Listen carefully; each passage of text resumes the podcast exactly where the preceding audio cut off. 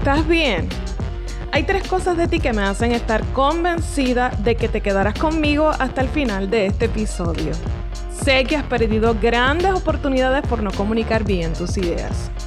Sé que has sentido que tú lo haces mejor, pero otros lo cuentan mejor. Y sé que estás cansado de intentar que otros te escuchen sin obtener los resultados que esperas. Pues si te has sentido así, bienvenido a mi podcast de pizza y comunicación. Soy Belma Hernández, estratega de comunicación y tu cómplice para escribir, hablar y persuadir estratégicamente hasta lograr incrementar tus clientes y seguidores. ¿Tienes una empresa, organización, eres un líder o influencer y necesitas ayuda para tener una comunicación efectiva con tus clientes o seguidores cuando tu mensaje, producto o servicio es contrariado de, diversas formas? Si es así, este podcast es para ti. Luego de 11 años manejando crisis de medios, quiero regalarte mis secretos para el manejo exitoso de una crisis de imagen. Oye, la gente no siempre va a estar de acuerdo con tu mensaje, servicio o producto. Por lo que todos estamos expuestos a que en cualquier momento inicie una batalla de narrativas de aprobación o desaprobación sobre lo que nosotros ofrecemos. Yo voy a ayudarte a manejar una narrativa ganadora en ese contexto de crisis. Pero antes te invito a visitar mi página en la web belmahernandez.com en donde encontrarás más herramientas útiles para ser un comunicador influyente.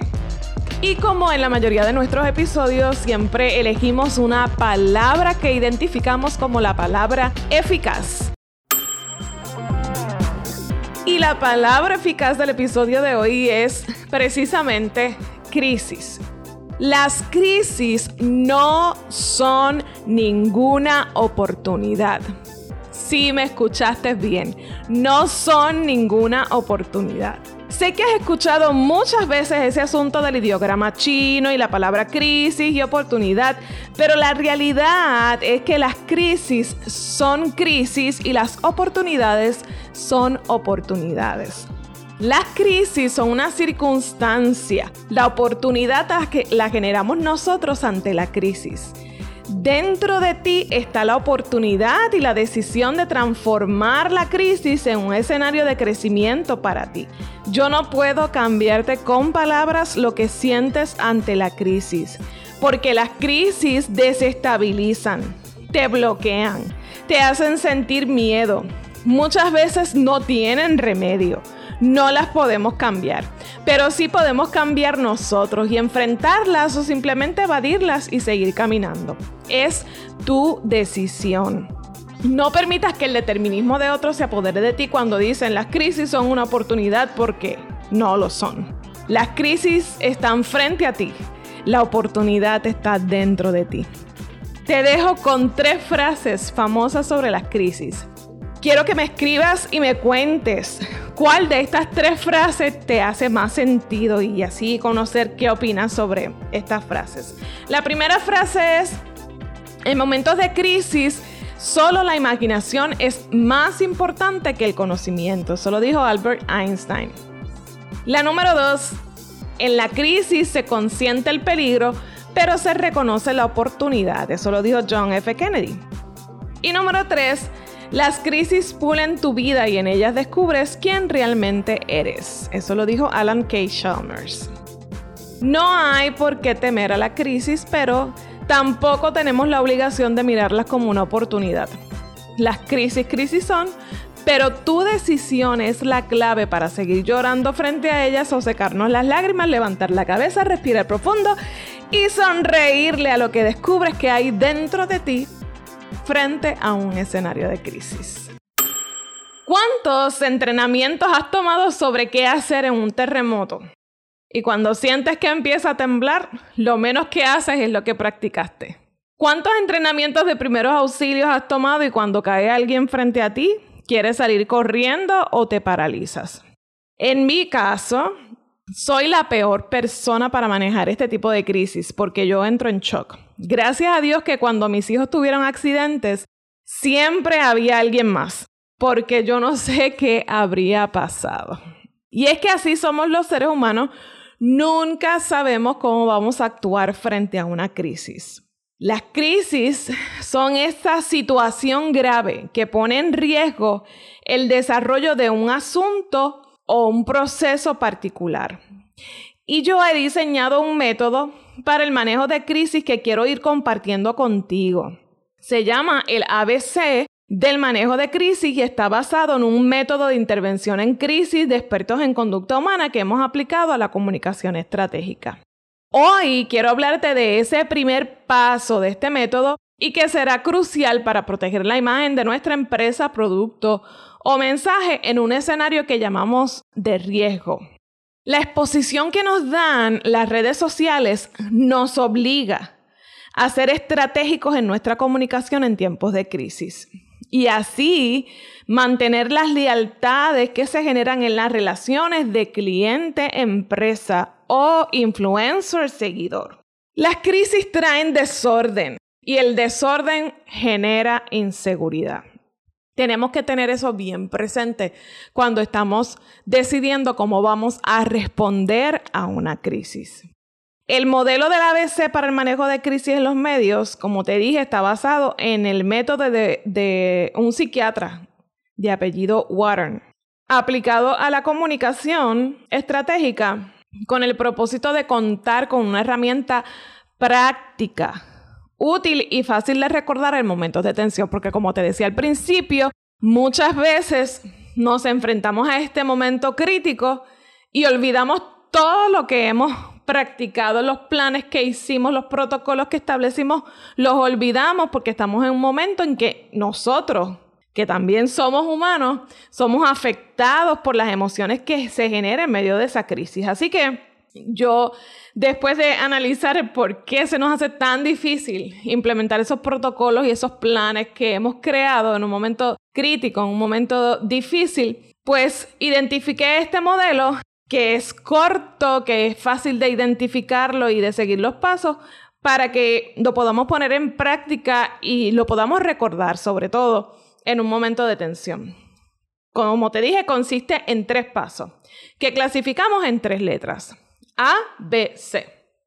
Y cada letra tiene un significado. La A significa atención rápida. La B significa bajar hasta el origen de la crisis. Y la C significa combatir activamente. Si tú puedes internalizar este modelo de ABC cuando te encuentres en un momento crítico, vas a poder recordar rápidamente ABC y los pasos que debes seguir para manejar la crisis. Y hoy yo quiero hablarte de ese primer paso para manejarnos efectivamente en la comunicación de crisis o de riesgo. Ese primer paso es la atención rápida. El tiempo será determinante en el éxito o en el fracaso del manejo de la crisis. Será necesario mantener el contacto con tus clientes o seguidores cuando surge la crisis. Cuando se nos presenta una crisis de medios, se activa un reloj bomba y debemos acudir a nuestro plan de comunicación de riesgo para desactivarlo de inmediato. La inmediatez es clave. No podemos subestimar el que nuestro mensaje sea contrariado en medio de alguna circunstancia y dejarlo pasar porque eso va como una gotita de agua calando en la percepción que tienen nuestros seguidores sobre lo que nosotros ofrecemos. Así que la inmediatez es la clave. Cada minuto cuenta, no se puede desaprovechar ningún instante. Sobre todo en la era de las redes sociales, en donde la información vuela en segundos, propiciando la vulnerabilidad de las lealtades que generamos con nuestros clientes o con nuestros seguidores. Debido a que las emociones afloran en tiempos de crisis o de riesgo, tus clientes y tus seguidores no olvidarán lo que dijiste o lo que hiciste en tiempos de crisis. Por eso es tan fundamental esa primera respuesta que nosotros brindamos ante ese escenario de crisis.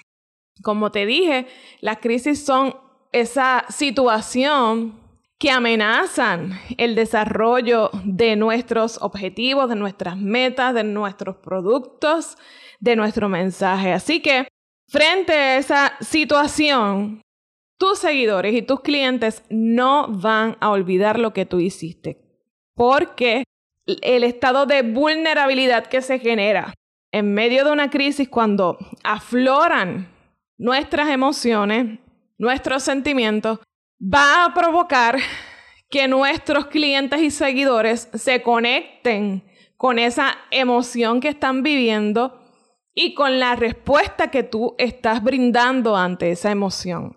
Recuerda que la gente no recuerda los sucesos, sino que recuerda lo que sintió frente a ese suceso. Así que es bien importante la rapidez con la que nosotros brindamos una respuesta y la respuesta que brindamos en tiempos de crisis. Un ejemplo de esto es precisamente la pandemia. Muchas empresas se encontraron como en un silencio cuando llegó el momento de, del lockdown y de cerrarlo todo. Y no sabían cómo mantener esa lealtad de sus clientes cuando no, podían brindarle ningún tipo de servicio.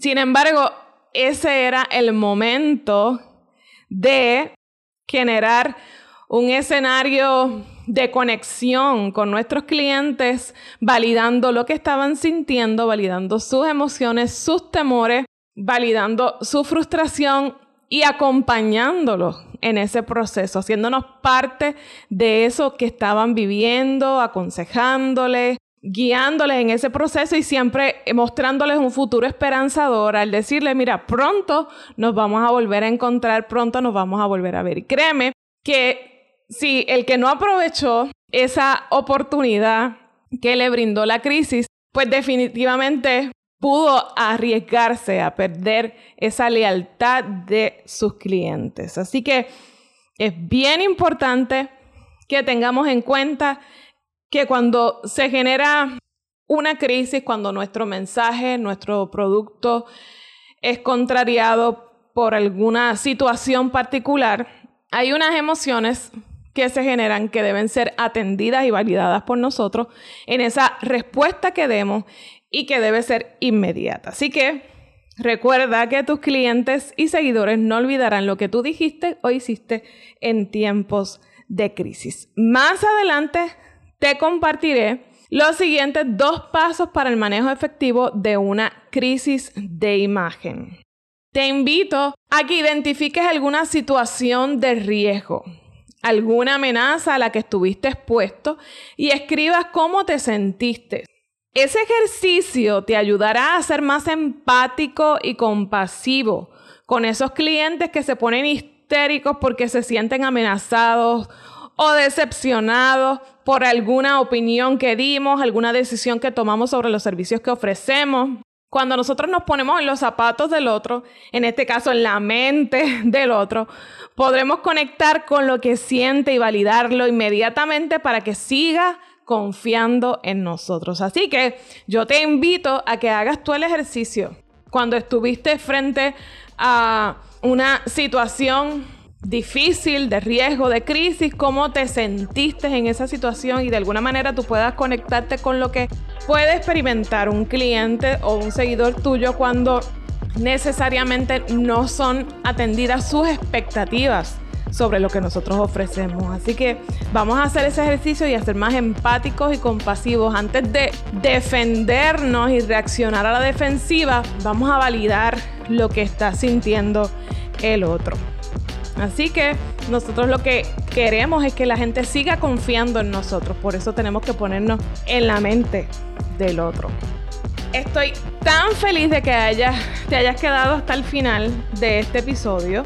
Valoro tu tiempo y tu atención. Me importa mucho tu desarrollo y crecimiento. Por eso te espero en el próximo episodio. Y recuerda que si te gustó este podcast, deja tu review de 5 estrellas en iTunes. Taguéame en tus posts sobre el tema de hoy para saber qué te pareció. Y no olvides que si tienes algo que decir, dilo estratégicamente porque tú eres el mensaje. Hasta la próxima.